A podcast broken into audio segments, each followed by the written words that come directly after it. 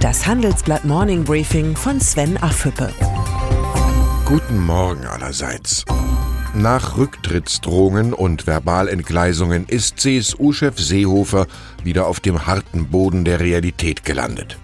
Nach dem Treffen mit Österreichs Kanzler Sebastian Kurz musste der Innenminister einräumen, dass man zu den geplanten Transitzentren und Rücknahmeabkommen von Flüchtlingen noch keine Ergebnisse verkünden könne. Kleinlaut schob Seehofer die Lösung der Probleme auf die Kanzlerin ab. Wegen der Komplexität müssten wohl die europäischen Regierungschefs die Themen fixieren, befand Seehofer. Politik ist eben doch mehr als tägliche Provokation. Da ist einer ganz offensichtlich als bayerischer Löwe gesprungen und als Bettvorleger gelandet. Auf erheblichen Widerstand stieß der Asylkompromiss gestern auch beim Treffen von Kanzlerin Merkel mit Ungarns Regierungschef Orban. Der Merkel-Kritiker denkt gar nicht daran, Flüchtlinge in seinem Land aufzunehmen. Europäische Solidarität ist dem Mann ein Fremdwort.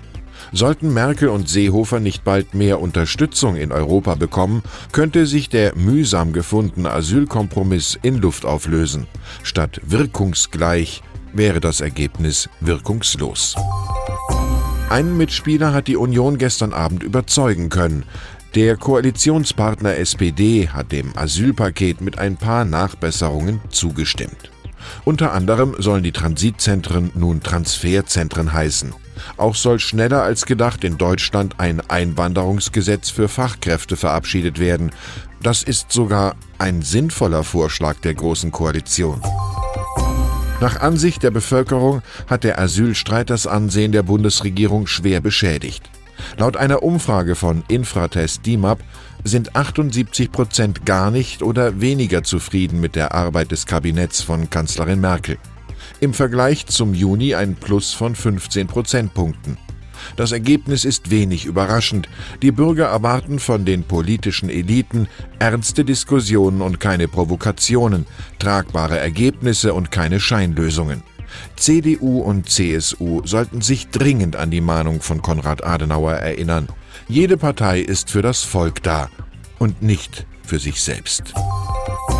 Dass an der Börse Hoffnungen gehandelt werden, ist gestern erneut eindrucksvoll bewiesen worden.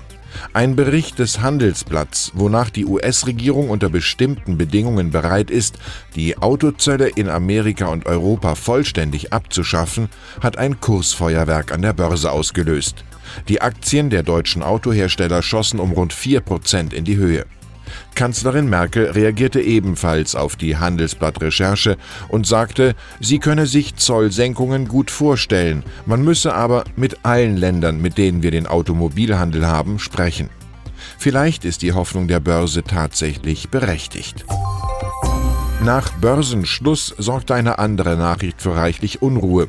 ThyssenKrupp-Chef Heinrich Hiesinger hat völlig überraschend seinen Rücktritt angekündigt. Und das wenige Tage nach der Stahlfusion mit Tata. Offenbar fehlte dem Konzernchef zuletzt die Unterstützung des Aufsichtsrats für die weitere Entwicklung des Unternehmens. Mit dem Abgang des erfolgreichen Sanierers Hiesinger steht der DAX-Konzern vor einer ungewissen Zukunft. Aufsichtsratschef Ulrich Lehner muss sich fragen, warum er diese Führungskrise nicht verhindern konnte. Auf die Antwort, wenn es denn eine gibt, kann man gespannt sein. Attentate auf Manager sind in Deutschland selten, zum Glück. Umso größer war der Schock über das Säureattentat auf den Energy Manager Bernhard Günther Anfang März in Hahn bei Düsseldorf. Mittlerweile ist der 51-jährige CFO wieder zurück im Job, gekennzeichnet von dem Anschlag, aber voller Leidenschaft. Mit meinem Kollegen Jürgen Flauger sprach er erstmals über das Attentat, die Schmerzen und seine neue Einstellung zum Leben. Günthers Mut ist eindrucksvoll, seine Zuversicht bewundernswert. Ich wünsche Ihnen ein erholsames und sonniges Wochenende. Herzliche Grüße, Ihr Sven Affüppe.